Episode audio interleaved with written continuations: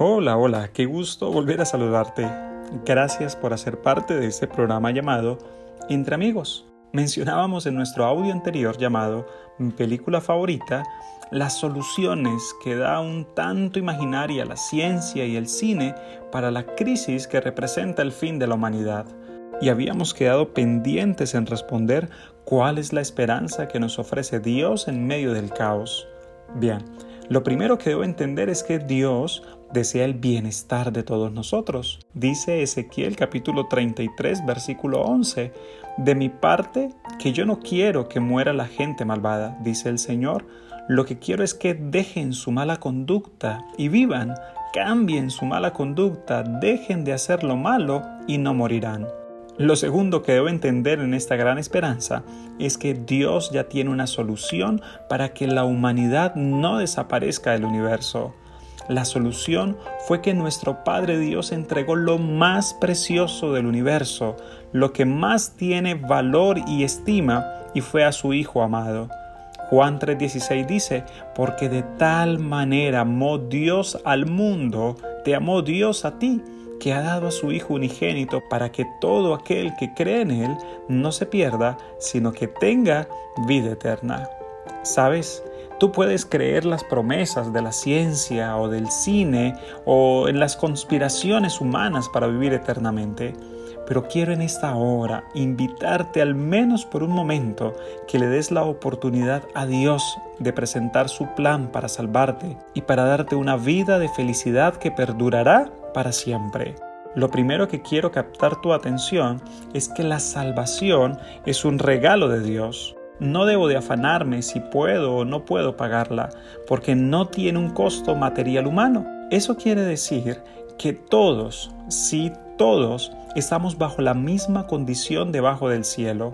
Y sabes, esta cuarentena me ha ayudado a entender un poco esto mejor. Te pregunto, ¿será que los famosos actores de Hollywood guardarían la cuarentena también en sus hogares? Claro que sí. ¿Y los músicos famosos la habrán guardado? Por supuesto. ¿Y qué decir de los políticos importantes, aquellos sobre los cuales se colocan alfombras rojas para que puedan caminar? ¿Habrán estado cuidándose en estas épocas de cuarentena? Por supuesto, por supuesto que sí. Esto nos ayuda a entender que finalmente todo se reduce a que debajo del cielo todos somos iguales y somos nosotros los hombres los que corremos detrás de algún famoso al llegar a algún aeropuerto o hacemos fila para ver un cantante o un político, pero finalmente debajo del cielo no importa el apellido que tengas ni tu origen étnico, finalmente todos venimos del vientre de una mujer desnudos y todos volvemos al polvo de la tierra de la misma forma.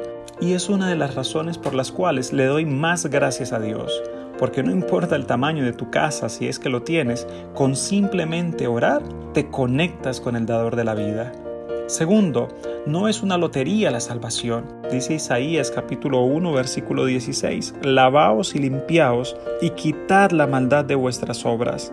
Venid luego, dice el Señor, y estemos a cuentas, y aunque vuestros pecados sean como la grana, como la nieve serán emblanquecidos. Qué maravilloso, ¿verdad? Que aunque es algo individual, serviría también como un consejo te daría yo asociarnos con personas que estén buscando el mismo fin, alcanzar la vida eterna a través de Cristo Jesús. Dios ya ha hecho todo y ya pagó todo el precio para salvarte, pero es tu decisión aceptar la vida eterna o no hacerlo. ¿Y qué recompensa tendrán aquellos que durante cortos años, 40, 50, 80 o 100, tomen las decisiones correctas en la tierra?